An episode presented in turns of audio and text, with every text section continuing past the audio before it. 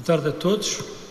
Eu saúdo as personalidades que estiveram na, na, mesa, ficaram os fantasmas, cumprimentos a todos, com, com amizade. Eu queria saudar uh, naturalmente, particularmente, a Sra. Diana Guerra e o Sr. Presidente da Sociedade Portuguesa de Medicina Interna. Gostaria também de saudar o Sr. Presidente da Câmara. Eu estive cá há uns anos a fazer o discurso inaugural do ano académico no Instituto Politécnico de Viana do Castelo. Nessa altura eu escolhi como tema o elogio da dificuldade. E a tese era muito simples, é que a escola fácil não prepara para a vida difícil. Mantenho ainda hoje a minha tese ah, e, de facto, os que estão aqui presentes escolheram certamente uma das profissões mais difíceis e mais arriscadas. Eu queria começar por dizer que em 21 de janeiro deste ano eu recebi um, uma carta da doutora Dena Guerra a convidar-me para estar aqui a falar. Eu nessa altura respondi-lhe que a minha saúde não permitia uh, dizer se poderia ou não aceitar ah, porque não era previsível ah, com segurança para onde é que eu iria caminhar. A nova medicina tem-me trazido ao colo ao longo destes meses e eu estou aqui, ah, muito honrado pelo convite, porque me apetecia vir. E apetecia-me vir porque eu acho que fui quase sem o saber o internista toda a vida, embora operasse no sistema nervoso e as doenças do sistema nervoso. Mas queria também confessar que desde o meu quarto ano da faculdade até o dia em que interrompi a minha profissão, eu assinei o New England Journal of Medicine. Provavelmente serei um dos poucos neurocirurgiões do mundo que o faz. E portanto eu fui acompanhando, fui acompanhando o vosso caminho o caminho de que eu acho que são os mais inteiros dos médicos. E de facto, a, a medicina interna, se nós pensarmos bem, é a medicina do interior de nós. E o interior de nós não é só não são só os órgãos e os sistemas, é tudo o que somos como pessoas, como, como seres humanos, providos de uma dignidade própria. Há cerca de um ano, uh, eu percebi que tinha passado de um médico à séria para ser um doente à séria.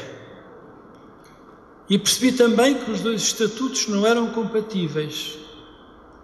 Se pensarem qual é o, o objeto, o fim daquilo que fazem dia a dia nos consultórios, nas enfermarias, onde quer que estejam, no fundo o que nós temos para oferecer a quem nos procura é simplesmente tempo. Tempo esperamos que seja de boa qualidade, que seja de felicidade. Uh, e curiosamente, a nova maneira de queixar é, não é a dor, é a perda da qualidade de vida. É uma maneira menos elegante, menos poética. O professor Miller Guerra contava do doente quando ele perguntou como vai andando, e ele disse: a mulher respondeu, a poder de lágrimas e ais Agora falamos mais simplesmente da nossa qualidade de vida. E nessa altura eu percebi que era o guardião desse tempo oferecido, muitas vezes curto, infelizmente, outras vezes mais longo, porque não podia estar presente para lhe dizer: volte cá, daqui a três meses que eu cá estarei, ou de seis meses mas ao mesmo tempo eu passei para outro compartimento. E para mim a medicina teve sempre paredes de vidro e algumas vezes telhados de vidro também. E eu olhava cá para dentro e no tempo que eu agora dispunha, deu-me para meditar ainda mais sobre o que foi o meu percurso como médico e ao mesmo tempo sobre o que foi o percurso da medicina particularmente na área da medicina interna,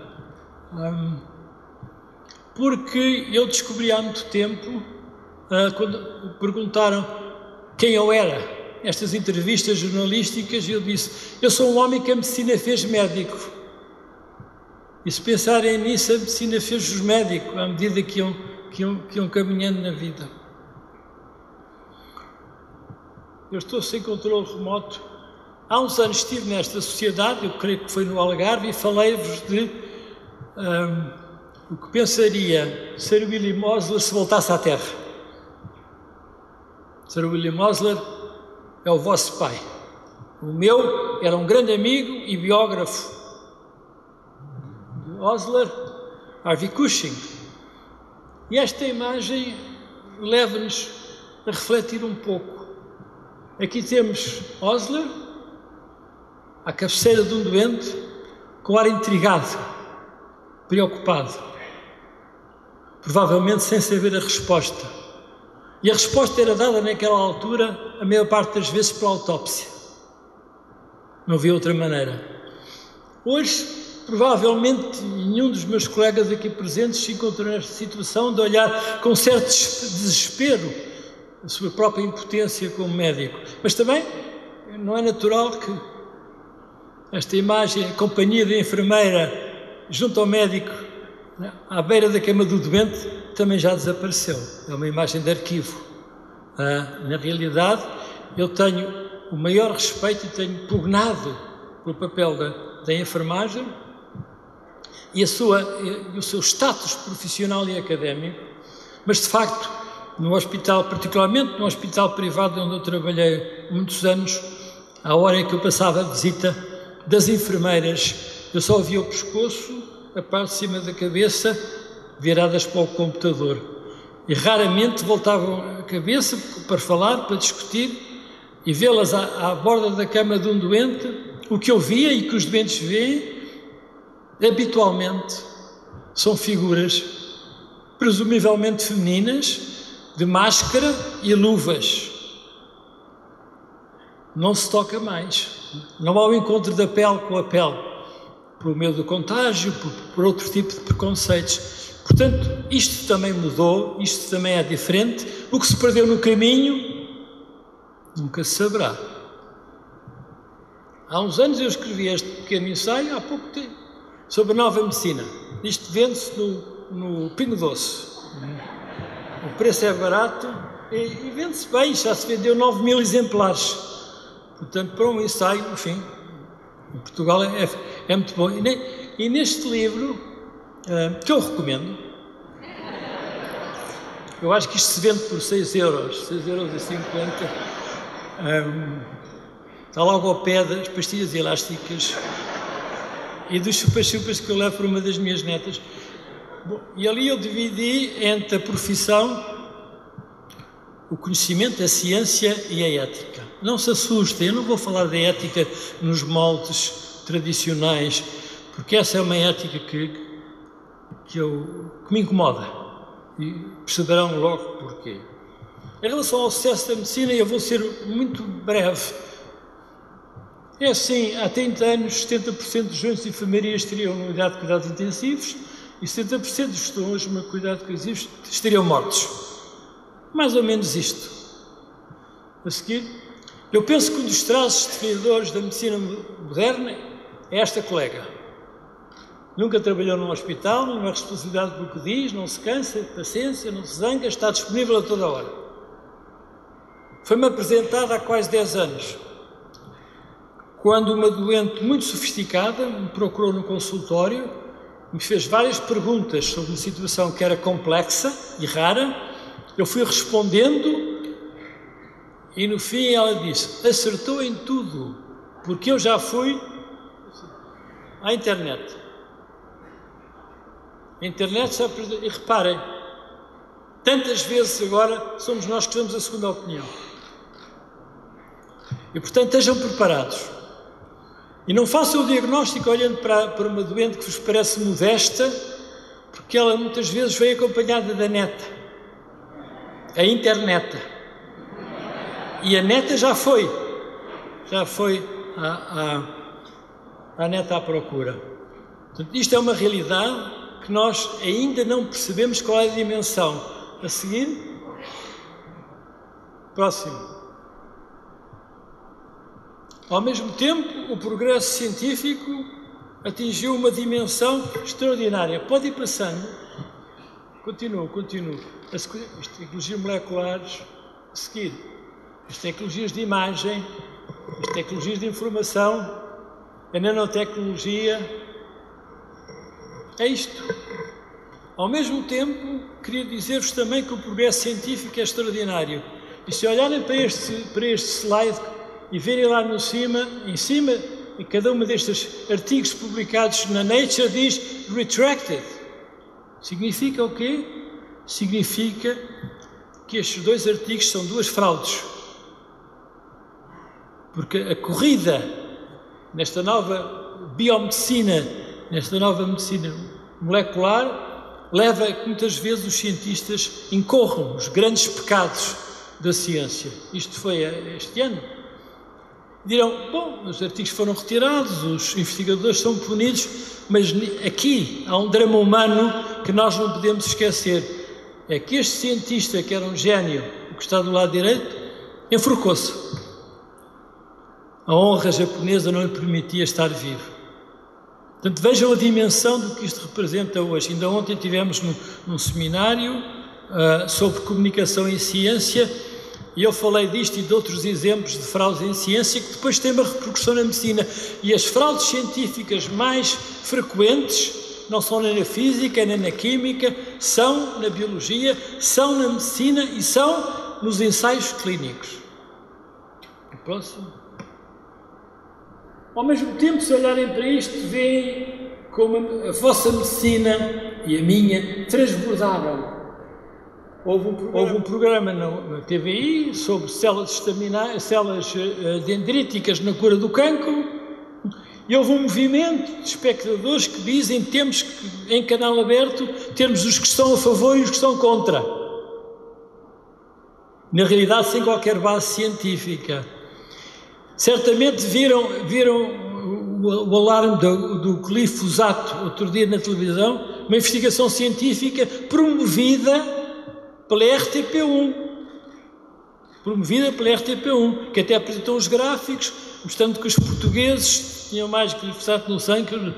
Ninguém disse, ninguém disse que aquilo tinha sido pago pelos ativistas uh, uh, contra os medicamentos contra os organismos geneticamente modificados, que foram eles que pagaram aquilo, nem ninguém perguntou, por exemplo, à RTP se tinham consentimento informado para fazer essa investigação, que evidentemente seria necessária. Portanto, temos a, a, a sociedade em geral a meter-se em áreas que não conhece, no qual o conhecimento, eh, no conhecimento vale tudo. Vale a opinião dos especialistas e temos um problema muito complexo com as terapias alternativas, em relação às quais não há evidência segura, a não ser, enfim, marginalmente, em relação à acupuntura, que estão aceitos e, cuja regulação vai, levanta, dizer, levanta gravíssimos problemas. Próximo. Daqui passo para os novos paradigmas de uma forma muito rápida, porque não é isto que me interessa mais. A seguir, Bem, a medicina, o plano de saúde personalizado, eu penso que o internista toda a vida fez medicina personalizada. Porque se não fizesse, não era de facto o internista que tinha que ser.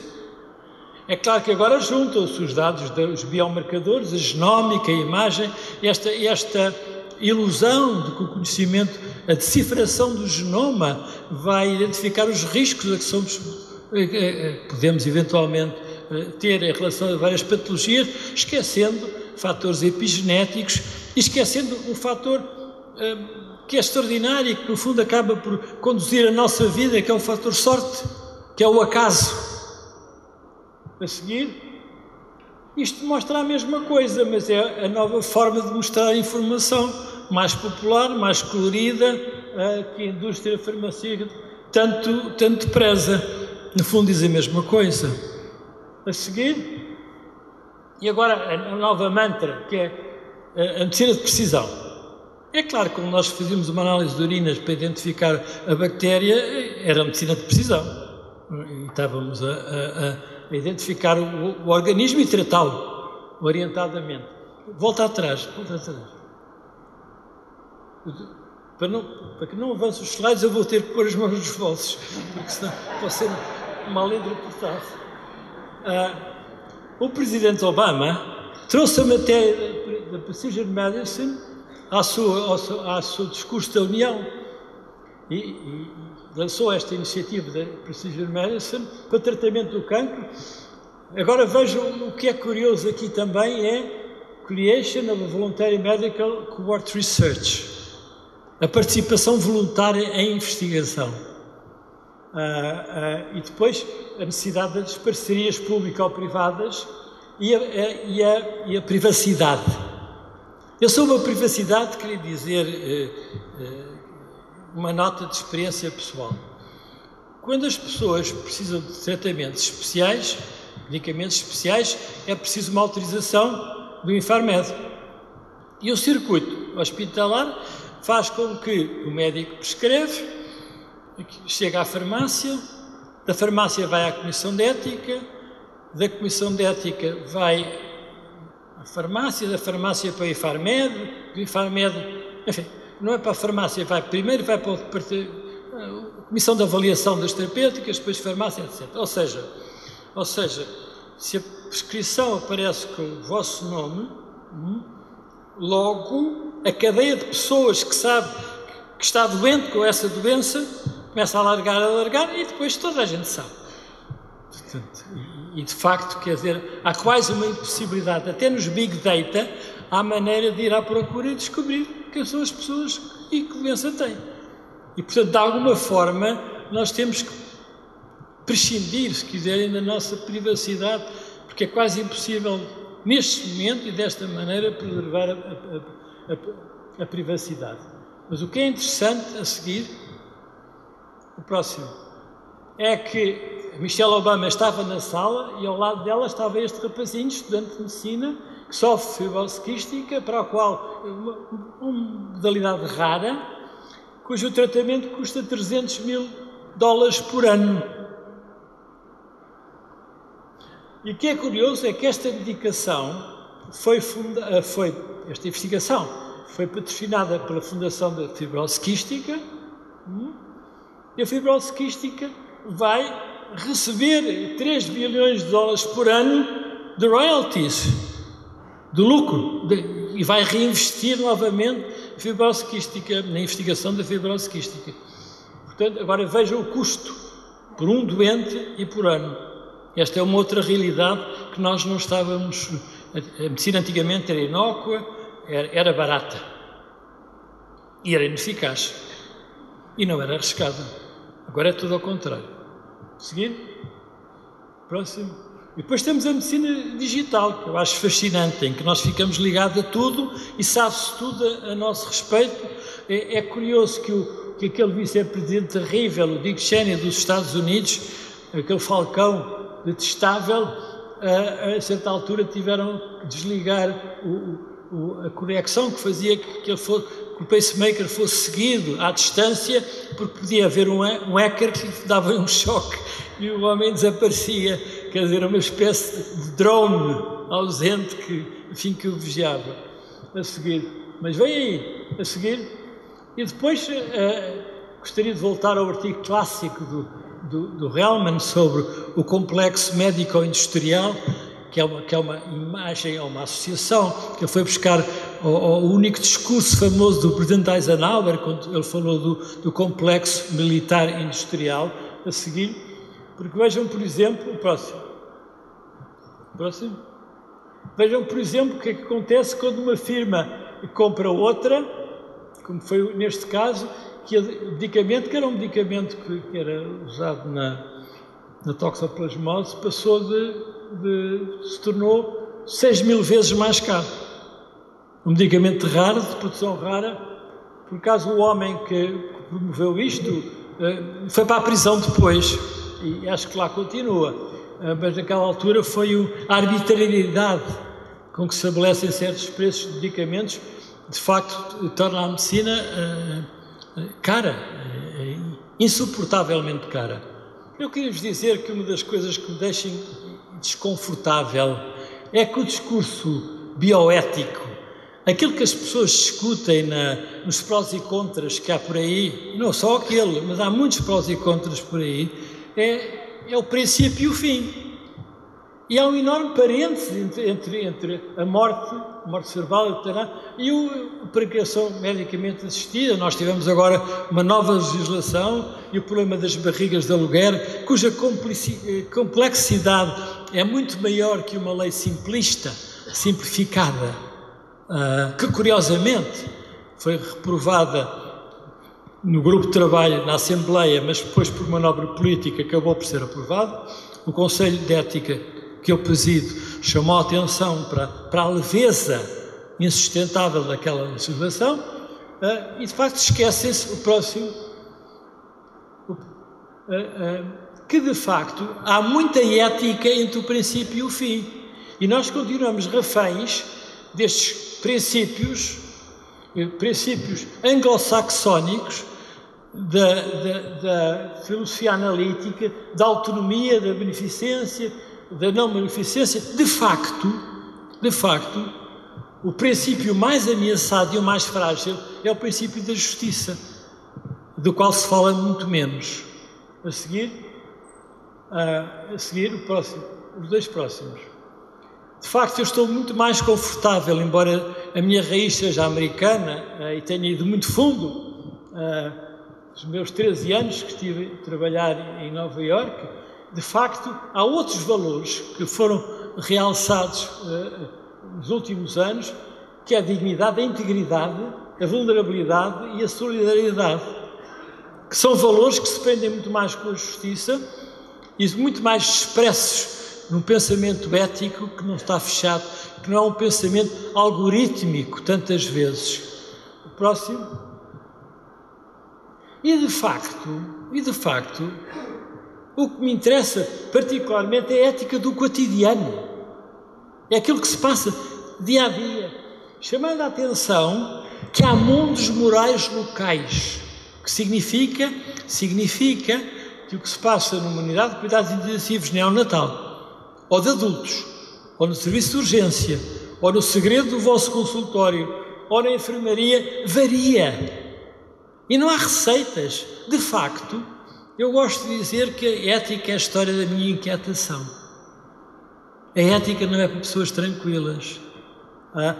E eu penso, e não estou aqui, digamos, a tentar, enfim, hum, elogiá-los em especial, que a medicina interna compete muito esta síntese. Conseguir harmonizar princípios com aquilo que é a vida, a vida moral, no cenário cada um pratica a medicina. A seguir. Eu queria eh, passar em, em, em, pode passar eu queria passar em revista aquilo que eu acho que são os problemas. O, o, o doutor Francisco Jorge falou nos problemas que, mais pertinentes, em que é preciso uma intervenção mais urgente. Eu queria chamar a atenção para aquilo que eu acho uh, que devem refletir e que talvez seja útil levarem daqui, pelo menos esta seria a minha intenção.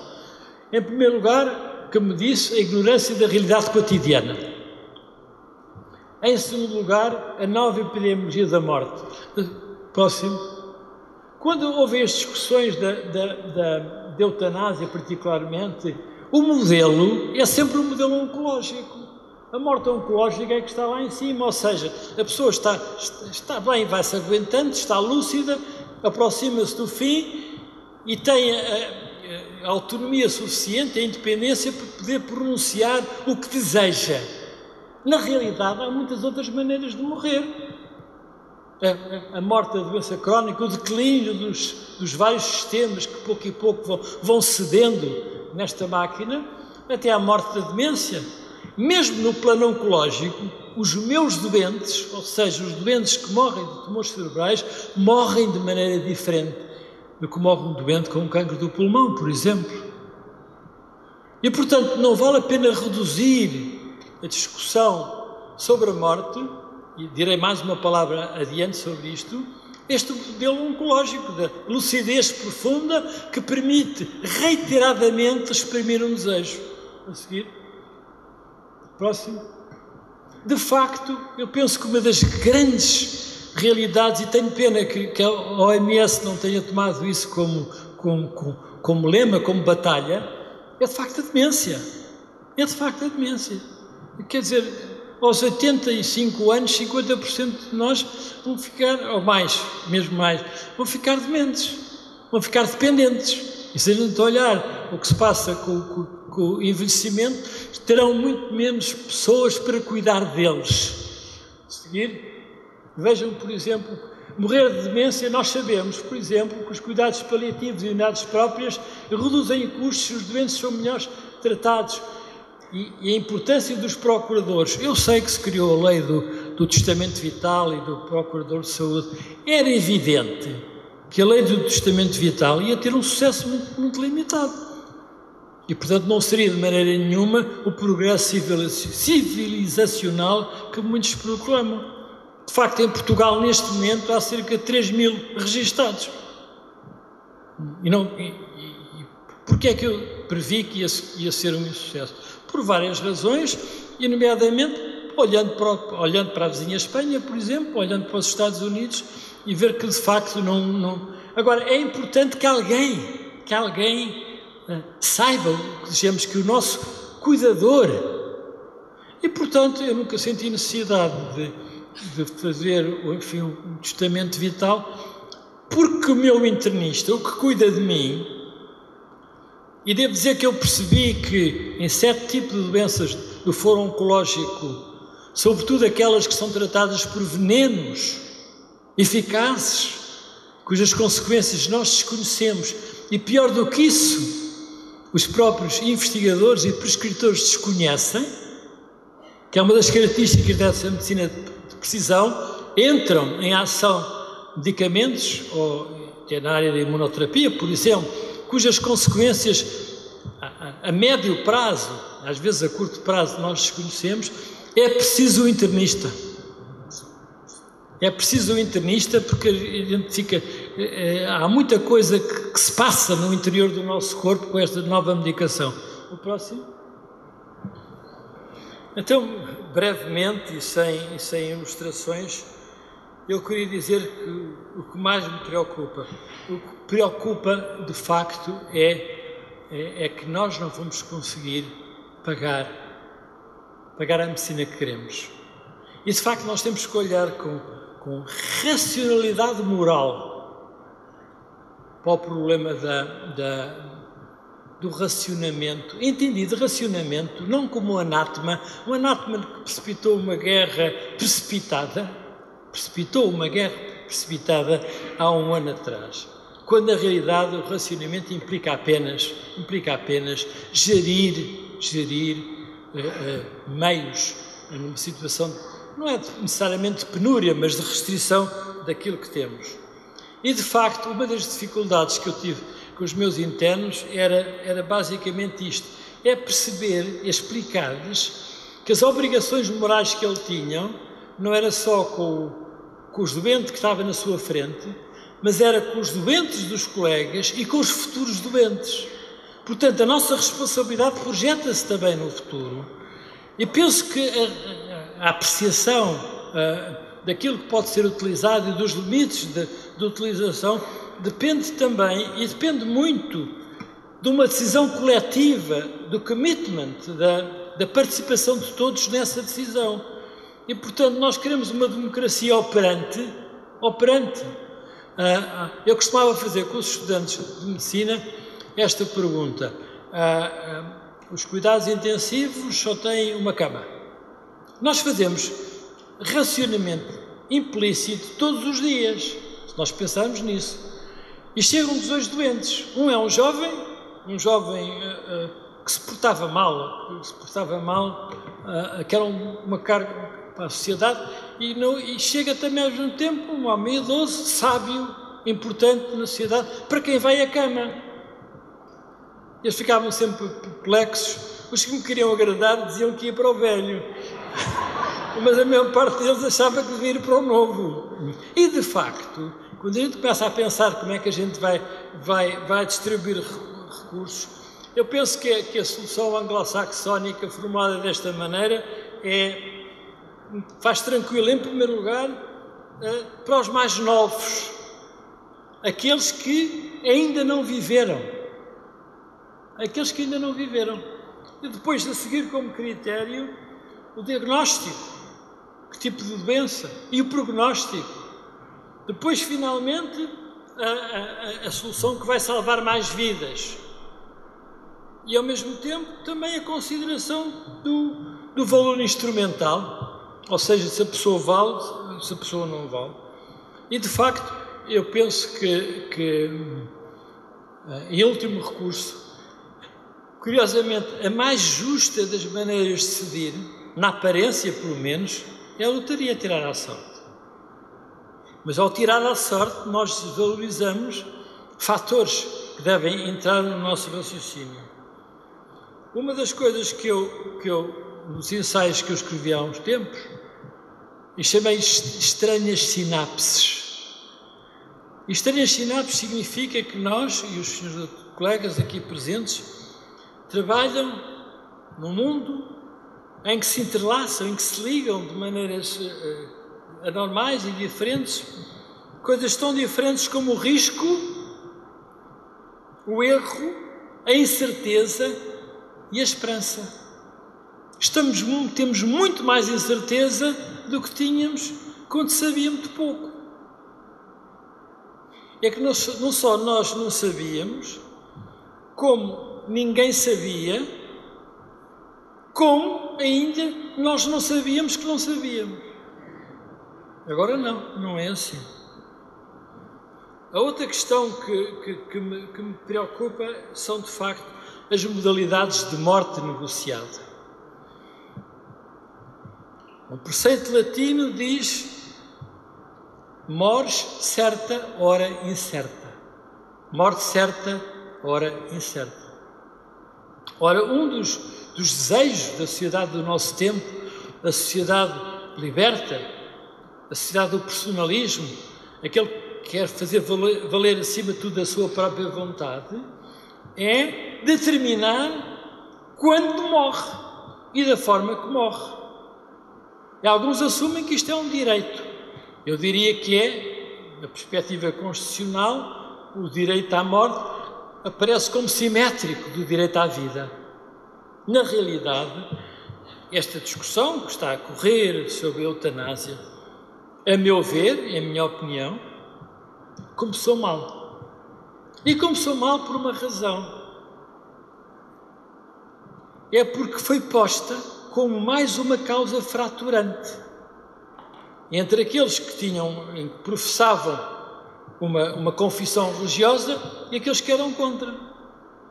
Ignorando que, na realidade, isto é um problema, eu não quero usar a palavra tão banalizada, é um problema transversal. Isto é um problema de uma enorme complexidade, que não se reduz apenas à, à, à proclamação legal de que é legítimo decidir quando se parte. De facto, de facto, hum, os médicos têm que pensar muito bem nisto. Se me perguntam se alguma vez eu, eu pensei que precisava de mais coragem para cometer a eutanásia, uma vez, na presença de alguém num sofrimento indizível, naquele sofrimento em que não há palavras para o descrever. Mas pensando retrospectivamente, por acaso, por acaso, aquela era uma situação que se resolvia com cuidados paliativos bons, eficazes. É. Agora, agora, quando alguém tem uma doença grave e fica na cama de manhã, porque não tem que se levantar, porque as suas obrigações profissionais já mudaram, mas devo-vos dizer uma coisa: a, a, o que dá alguém a vontade de continuar é o trabalho que está incompleto. E, portanto, nós devemos manter, a, deixando sempre qualquer coisa por, por continuar e para concluir. A gente pensa assim: será que a vida não está concluída? Não fiz tudo o que tinha que fazer na vida? Que mais é que eu posso esperar? Mas na realidade também são poucos os que querem morrer um grande internista que toma conta de mim, eh, muito experiente, que assinou, aliás, o manifesto, diz nunca ninguém me pediu isso. Nunca ninguém me pediu. Eu consegui sempre, no final. Portanto, eu diria que as situações em que isto sucede, que são mais frequentes em países que têm uma cultura completamente diferente. Não se pode falar na Bélgica, na Holanda. Quando, quando a Holanda, quando a Holanda uh, aprovou a lei da eutanásia, o Parlamento holandês mandou, espalhou pela Europa, deputados a favor e contra para explicar o processo de resolução. Eles vieram, eles vieram à, à Universidade de Lisboa e eu participei num, numa, numa reunião com eles para tentar explicar porque, porque é, uma, é, uma, é uma civilização completamente diferente, não temos nada de comum. E, portanto, eu, eu penso que a discussão tem toda a legitimidade, aliás, Aliás, honra seja feita ao nosso bastonário, que tem um editorial muito equilibrado, muito bem pensado, em minha opinião, vale o que vale, uh, sobre este problema no último, no último boletim da Ordem dos Médicos. E, e, e, de facto, isto vai chegar ao Conselho de Ética, mais tarde ou mais cedo. E, naturalmente, há posições que são inconciliáveis. Inconciliáveis. Agora, o meu pensamento sobre o que deve ser a posição de um Conselho de Ética na sociedade moderna tem-se afinado, tem-se apurado. Nós não podemos, não somos donos de uma ética normativa que diz faça-se isto e não se faça isto. O que nós podemos é introduzir no debate alguma luz, uma luz filosoficamente muito aberta, muito aberta, uh, em que todos têm o direito a ter uma opinião, mas não é, é uma opinião reflexiva, meditada, séria, séria, profunda. Porque reparem, é, um manifesto daqueles não é um manifesto igual ou semelhante ao manifesto contra a privatização da, da TAP. Não sei se percebem a diferença. Percebem com certeza. Portanto, eu estou à espera de ver o que é, o que é para que caminho é que isso segue. Depois eu tenho uma enorme preocupação com o consentimento informado. Eu sei que vão ter uma sessão sobre consentimento informado, eu vou ser muito direto e muito simples. O consentimento informado é uma treta. Eu digo porquê? Não passa mais que um ritual de confiança. A maior parte dos doentes não é o consentimento informado. E pode fazer mal à saúde. E pode fazer mal à saúde. Se eu for desfilar o número de complicações possíveis no hernia discal, que inclui a secção da artéria ilíaca e a morte, hum, certamente ninguém queria ser operado numa hernia discal. E por outro lado, eu tinha por hábito fazer um esquiço, um desenhozinho da operação que eu ia fazer, explicar, está aqui o tumor, faz assim, faz assim, já. Depois os doentes são operados, voltam e depois dizem-me assim, afinal o que é que me fez? Já, minha senhora, então eu fiz o desenho, está aqui, não ouvi nada. Não ouvi nada. Esta é que é a realidade. Portanto, eu sou muito mais a favor da autonomia partilhada. Nós estamos no mesmo barco e eu digo-lhes: ouça, nós estamos no mesmo barco. Eu estou consigo. As complicações são estas. E, uma das, das, das, das perguntas mais traiçoeiras é quando nos dizem assim: se fosse o senhor, o que é que fazia? E a gente diz, mas eu não sou, eu não sou o doente, eu sou outra pessoa. E se fosse a sua mãe? Hum? Reparem, colocam-nos nessa posição. E em Portugal, ainda hoje, ainda hoje, os doentes colocam-nos num enorme dilema porque dizem assim: estou nas suas mãos. Já viram a maior responsabilidade quando nos dizem: estou nas suas mãos, faça o que puder por mim. Portanto, isto é o espírito do ato médico. Não é o simples assinatura em que os juristas estão muito entretidos nisto e agora as comissões de ética a nível europeu estão preocupadas. Porque como é que se dá o consentimento informado em relação a alguém que dá sangue para um banco, para um banco de produtos biológicos? Em que é que aquele autoriza o quê? Para que tipo de investigação? A dimensão é enorme.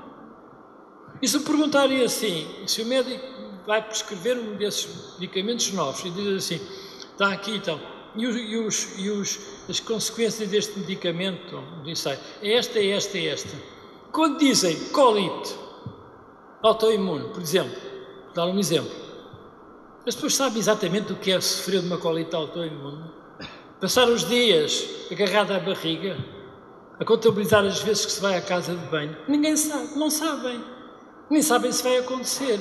Ou seja, a dimensão da consequência. Há, portanto, uma matéria de fé, de fé no outro, de confiança, que há uma barreira que, no fundo, nos aguenta e que sustenta esse choro. E, portanto, quando se perde isso na prática médica e se reduz isto, olha, penso no assunto, assim volto cá daqui a 20, 24 a 48 horas com uma legislação que teve para ser aprovada. Teve para ser aprovada essa legislação.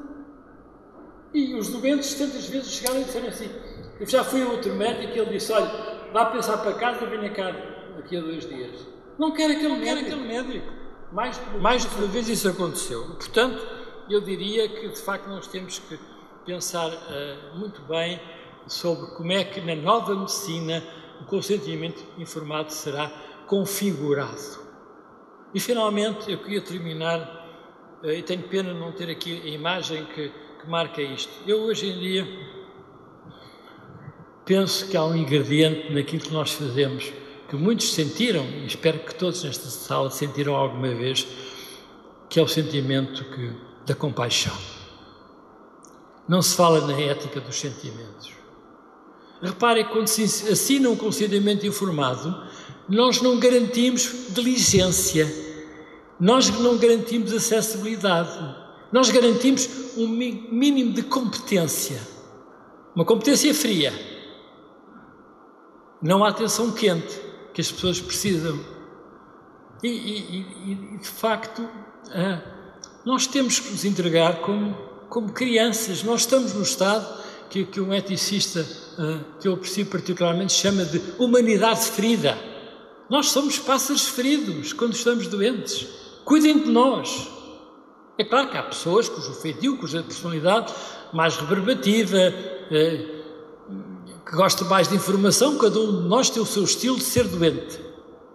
Eu, por exemplo, nunca vi os meus exames em nada. Fui à Prada à coluna e não vi os exames. Porquê? Porque médico é médico, doente é doente. Esta é a minha maneira de pensar. Outros pensarão de outra maneira. Aliás, aliás, eh, fala-se muito na obstinação. Eu vou já terminar, senão a sopa fica fria. Eh, fala-se muito em obstinação terapêutica. Fala-se muito pouco da obstinação diagnóstica. Nós, quando prescrevemos ressonâncias e, e taques e outros exames, nós não temos qualquer ideia do sofrimento que induzimos nos doentes nas duas, três semanas antes da data marcada, nos três ou quatro dias que inexplicavelmente os exames demoram a estar prontos, o exame está pronto para a semana. Como é que está pronto se eu agora a imagem está lá fora? Não, só está pronto para a semana que o médico vai levá-lo para casa para fazer o relatório. É isto.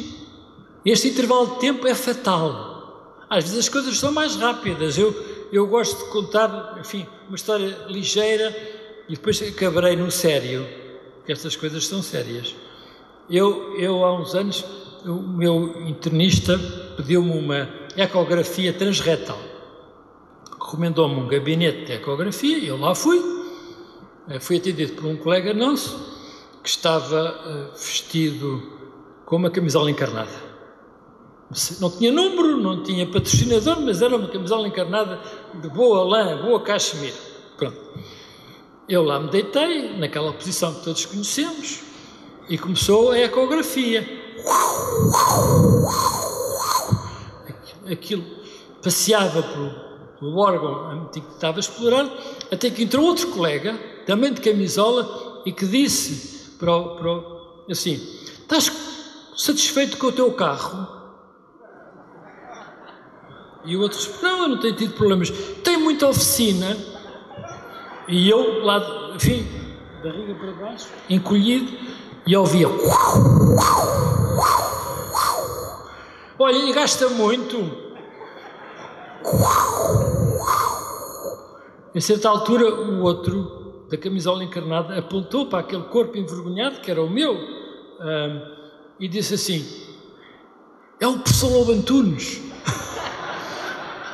E o colega do carro deu a volta à maca e disse: Senhor professor, como está?